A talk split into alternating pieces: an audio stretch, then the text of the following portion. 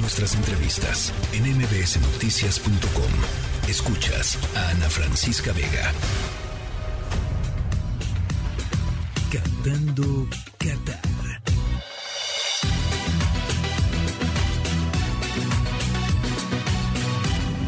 Más allá del Mundial.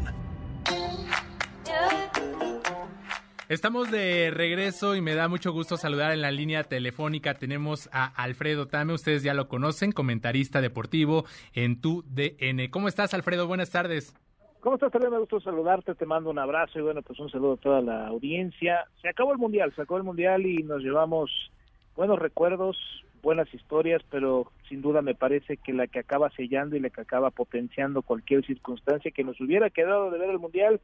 es el campeonato de Argentina. Y más allá del campeonato de Argentina, el campeonato de Lionel Messi, lo que representa para el fútbol, lo que representa para la historia futbolística, para el ámbito del fútbol. Y creo que eso, sea pro Messi, contra Messi, no importa. Vivimos en una era en que nos tocó verlo jugar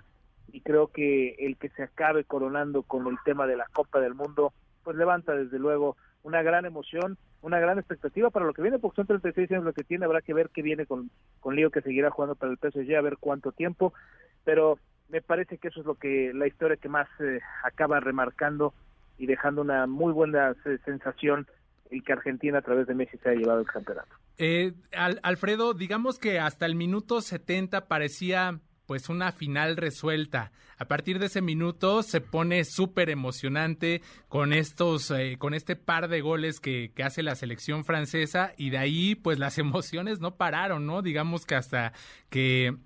por fin todo el planeta ve a Messi levantar este trofeo tan anhelado y tanto por él como por uh, muchos aficionados, como ya lo decías, lo que sí pues no sé, tú, tú cómo lo notes, eh, ahí la cuestión arbitral del primer penalti, este, y luego los, los festejos que también ya, ya han sido, pues algunos de ellos criticados en redes sociales. Sí, creo que ya en términos de lo, de lo que fue el fútbol, de lo que fue el partido, algunos lo están llamando la final de la historia, la final del siglo, creo que el, como bien lo dices, ¿no? A partir del minuto 78, que es donde viene el penal y cambia la historia y empezamos a ver ahora sí en Francia que se desboca por ir por el empate y, y después de que sucede el empate vienen los tiempos extras en donde nadie estaba asegurado nada, ¿no? De pronto decías, no, ahora sí ya lo ganó Argentina, no, ahora sí ya lo ganó Francia y de pronto pues eh, llegamos a los penales con las ejecuciones maravillosas, primero de Mbappé, después de Messi y que después, bueno, pues al final del día alguien tiene que ganar y lo acaba haciendo Argentina con el tema que, que mencionas de, de, de que si era penal o no, pues mira, había elementos para marcarlo, había elementos para decir que no, al final del día se acaba marcando y bueno, pues eh, el menos culpable es Argentina y el menos responsable es Messi que lo tenía que meter y lo metió. Y, y después con el de Francia también, si era o no, muchas cosas. El, el arbitraje creo que siempre va a ser eh, un tema a considerar, un tema que queda ahí pendiente de, de muchas cuestiones para el futuro, porque el VAR ahí está, pero sigue sin ser la mano ejecutora que a veces esperas que suceda cuando hay una circunstancia en la cual merece la pena poderse responder, ¿no? Entonces, creo que sí en el término futbolístico, eh, por cerca de 70, 80 minutos, pues todo parecía que Argentina ya lo había finiquitado, pero nos regalan después 20, 28 minutos y 30 del eh, tiempo extra con los penales extraordinarios, en los cuales pues nos queda agradecer lo que sucedió en Qatar, ya nos había dejado la sorpresa de Marruecos y nos eh, tenía que dejar una final así donde se entrega la estafeta, ¿no? Messi se entregándose a Mbappé que dio un partidazo, acaba metiendo cuatro goles, tres de ellos en forma regular, es increíble la manera en la que Francia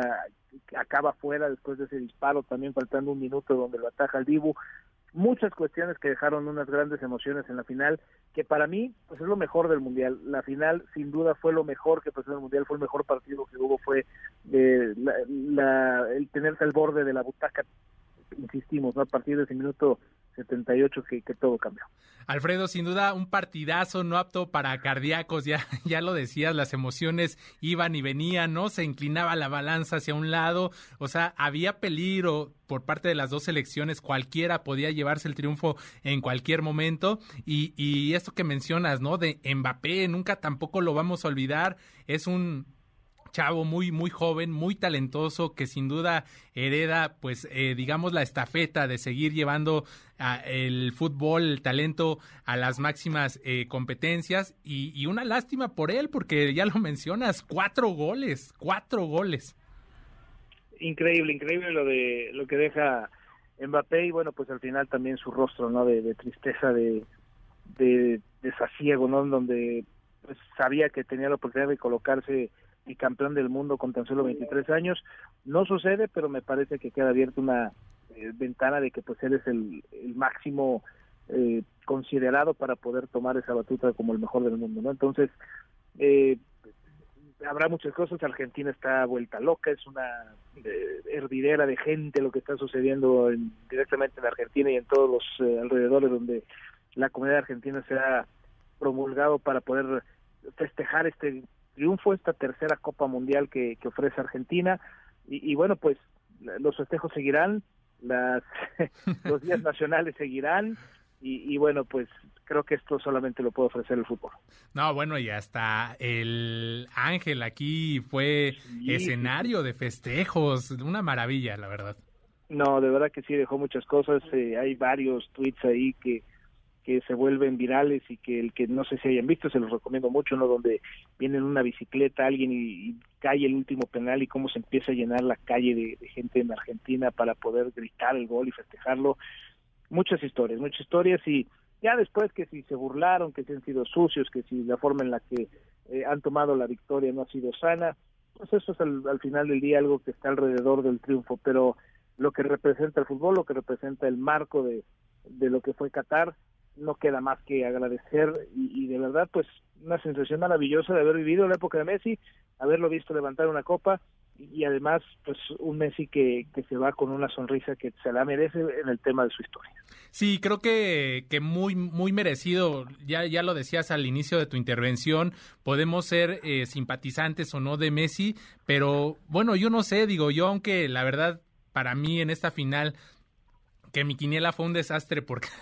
tengo que ser honesto, yo, yo eh, apostaba a que Francia se coronaría por lo que yo había visto en los encuentros, sin embargo fue para Argentina, pero me dio de verdad muchísima alegría que Messi levantara la copa porque es un fuera de serie, es algo que que pues no sé cuánto tiempo nos vamos a tardar en volver a ver porque sin duda es un fenómeno de los que se da pues eh, pues no sé cada cuántos años, ¿no? Ya lo decían, hablaban de un espacio de, de 30 años entre Maradona y él. Así es, así es, son historias que se cuentan en, la vida de, un ser humano, pues muy pocas, ¿no? Y, el poder llevarlo y haberlo vivido y haber visto toda la historia, porque los juegos contemporáneos pues nos ha tocado ver desde que Messi comenzó su historia con el Barça y, y hoy levantar la copa, ¿no? Entonces, esta, e, e, esta generación contemporánea que nos tocó ver estos momentos, pues es, es maravilloso, digo, desde luego lo podemos llevar a que si Cristiano, a que si ahora Mbappé, a que si ya es el mejor del mundo, yo creo que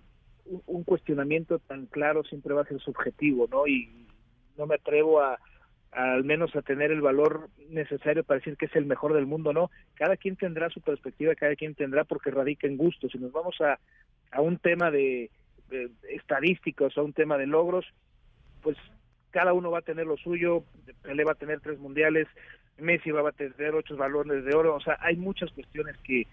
que, insisto, va a quedar subjetivo el tema de quién es el más grande de la historia, pero creo que en esa mesa hay tres, y es Pelé, es Maradona y es Messi, y, y ahora sí, no hay forma de cuestionar que se haya sentado esa mesa, e insisto, ¿no? El que para alguien sea el mejor del mundo o no, o el mejor de la historia más bien o no, insisto, ya es un tema 100% personal que, que radica en gustos, que radica en cuestionamientos personales y, bueno, pues eso es parte del, de la discusión del fútbol que, nos deja el, el, poder haber vivido esta historia. Sin duda, Alfredo, yo creo que se suma a estos reyes del fútbol que ya mencionabas, Pelé, Maradona y ahora él, que, que básicamente lo que esperaba todo el planeta era que pudiera consagrarse no en una Copa del Mundo que había estado pues a punto de hacerlo y que no había tenido la oportunidad y creo que sin duda eh, Argentina pues fue creciendo en su fútbol desde un inicio de con una derrota y ya de ahí pues eh, con un fútbol cada vez mejor, mejor, mejor partido tras partido. Totalmente de acuerdo contigo y, y eso es lo que insistimos, ¿no? Ese primer partido donde se pierde con Arabia, que empezamos con el cuestionamiento si realmente Argentina llegaba con los blasones necesarios, porque pues llegaba con 36 partidos sin perder, con esa historia posible de inscribirse con Messi, pierden con Arabia, después enfrentan a México y le cuesta 60 minutos poder abrir el ostión, eh, ante Polonia pues no se ven tan bien, pero es un trámite, y, realmente pues viene desde ahí el crecimiento, juegan siete partidos y, al minuto 70 habían sido extraordinarios frente Francia, tienen la resiliencia y la capacidad de poder aguantar los embates franceses y llevarlo hasta la última instancia en donde algunos dirán que, son volados y se me hace algo injusto y completamente falto de conocimiento el, el juzgar que el tirar un penal cuando te están viendo billones de personas en el mundo y estás eh, frente a un portero que lo que quiere es hacer la gloria, la verdad es que decir que es un volado lo, se me hace muy corto, pero lo, lo, acaban haciendo así y es mentalidad, es corazón y felicidades, felicidades de verdad a toda la comunidad argentina que se lo merece, que, que lo esperó, que lo trabajó, que lo soñó, que ahí está y, y, que bueno, pues tuvieron que pasar desde México 86 hasta este entonces el que fuera el cambio de batuta de un Maradona a un Messi, el poder volver a levantar una copa. Alfredo, pues nos tenemos que despedir, pero también recordarles a nuestros amigos del auditorio que pues los resultados de, esta quiniela que organizaste con Ana Francisca Vega, pues los estarán dando eh, cuando ella ya, ya esté de regreso, pues para ponerle un poco más de, emoción a este asunto. Sí, sí, sí, les pedimos esta prórroga nada más navideña, donde en cuanto regresa Ana Francisca, les diremos quién fue el ganador de la, de la quiniela o la ganadora de la quiniela, y bueno, pues... Eh, repartir los premios como se debe, pero les pedimos esta pequeña prórroga nada más. Si el Mundial se fue a tiempos extra, que nosotros no nos regalen un tiempo extra también. Claro que sí, es además una pausa muy, muy breve. Alfredo Tame, te mando un fuerte abrazo, muchísimas gracias. Otra vuelta, gracias a ti y que sea una extraordinaria semana para ustedes y toda la audiencia. Muchísimas gracias. Igualmente. La tercera de MBS Noticias.